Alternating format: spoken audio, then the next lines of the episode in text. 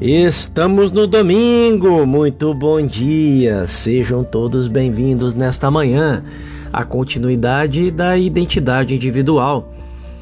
Muito importante essa mensagem. Agora chegamos a outra pergunta. Você acredita que estaria vivendo como um, um indivíduo se nunca tivesse vivenciado o nascimento humano? Independentemente do que você possa pensar agora, pense sobre isso nas próximas semanas. O que teria acontecido a você se não tivesse nascido na forma humana? Onde você estaria? O que estaria fazendo? Estes são alguns, alguns questionamentos. Isso pode dar uma amostra de que você pode vivenciar depois que o mundo disser que você está morto.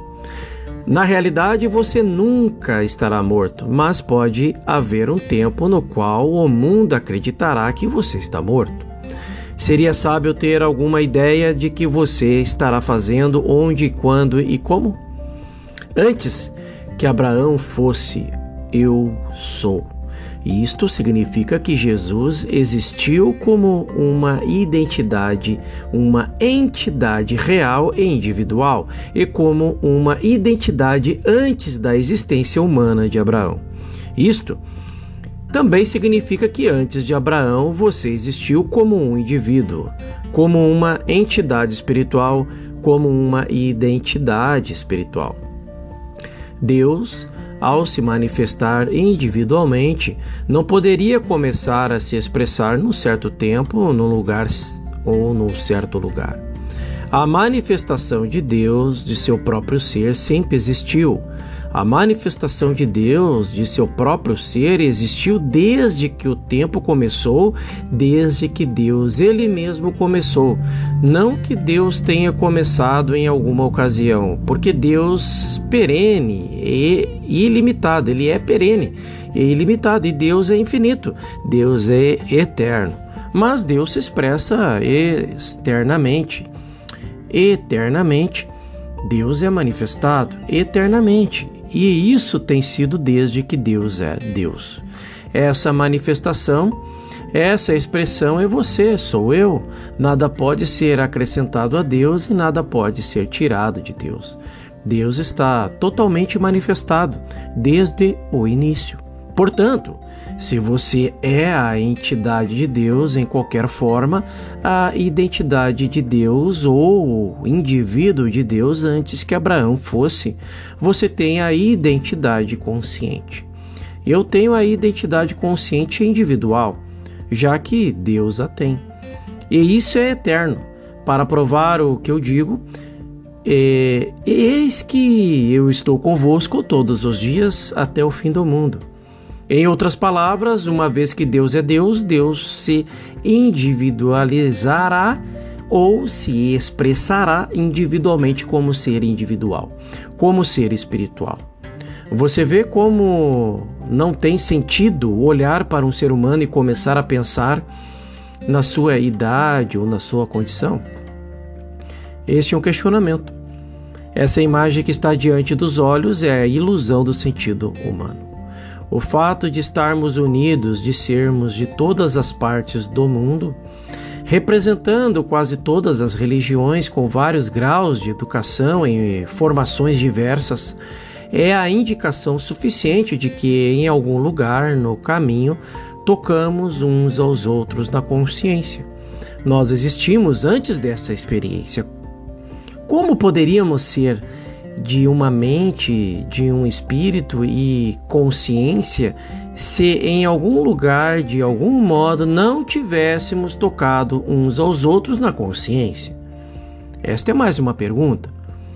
Uma vez que você apreende a percepção desta verdade, a, de sua individualidade imortal, do fato de que você existiu, pré-existiu, coexistiu desde que Deus começou e que você individualizará a vida que é Deus para a eternidade. Você começará a entender o universo espiritual e a existência espiritual. Então, virá a percepção do motivo porque estamos neste caminho espiritual, do motivo porque estamos unidos. Não pode ser com o propósito de fortalecer um coração que bate um pouco mais normalmente, de acordo com os padrões do mundo, ou de se acrescentar 10 ou 100 dólares por semana à nossa renda, ou de achar uma casa mais confortável para morar. Certamente não foi com este objetivo que chegamos a este estudo. Embora o efeito deste estudo seja uma saúde melhor, mais felicidade, um sentido maior de paz interior, provavelmente uma casa melhor na qual morar, talvez um sentido maior de provisão. Estes serão alguns dos efeitos do nosso estudo.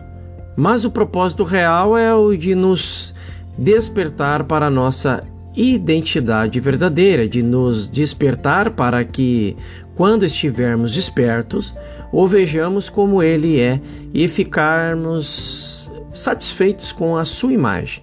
O Ele, entre aspas, para quem devemos despertar e que devemos conhecer é a nossa própria identidade espiritual como Cristo nossa esta consciência crística, nossa identidade como o filho de Deus, como a imagem e a semelhança espirituais de Deus. É o nosso ser individual, a nossa identidade espiritual que devemos despertar. Essa identidade existiu e coexistiu com Deus desde o início. Essa identidade individual continuará a ser você e eu, individuais até o fim do mundo, isto é, até que todos os conceitos mortais desapareçam e percebamos o universo espiritual. Esta foi a visão de João, esta foi a visão de Paulo que escreveu sobre uma casa preparada por Deus e não por mãos de homens, uma casa eterna. Essa identidade espiritual é o que eu, que existiu por todos os tempos e que continuará a existir no tempo que virá. Então, de acordo com os valores humanos, Todos prezamos o amor materno e o amor paterno, assim como o relacionamento entre pais e filhos, mas sabemos por experiência que eles não são sempre tão bonitos como às vezes são retratados. Durante muitos anos, eu mesmo fui incapaz de descobrir qualquer razão para ter nascido. Outros podem não ter tido essa experiência, mas no período da minha existência eu tinha de achar alguma razão para viver.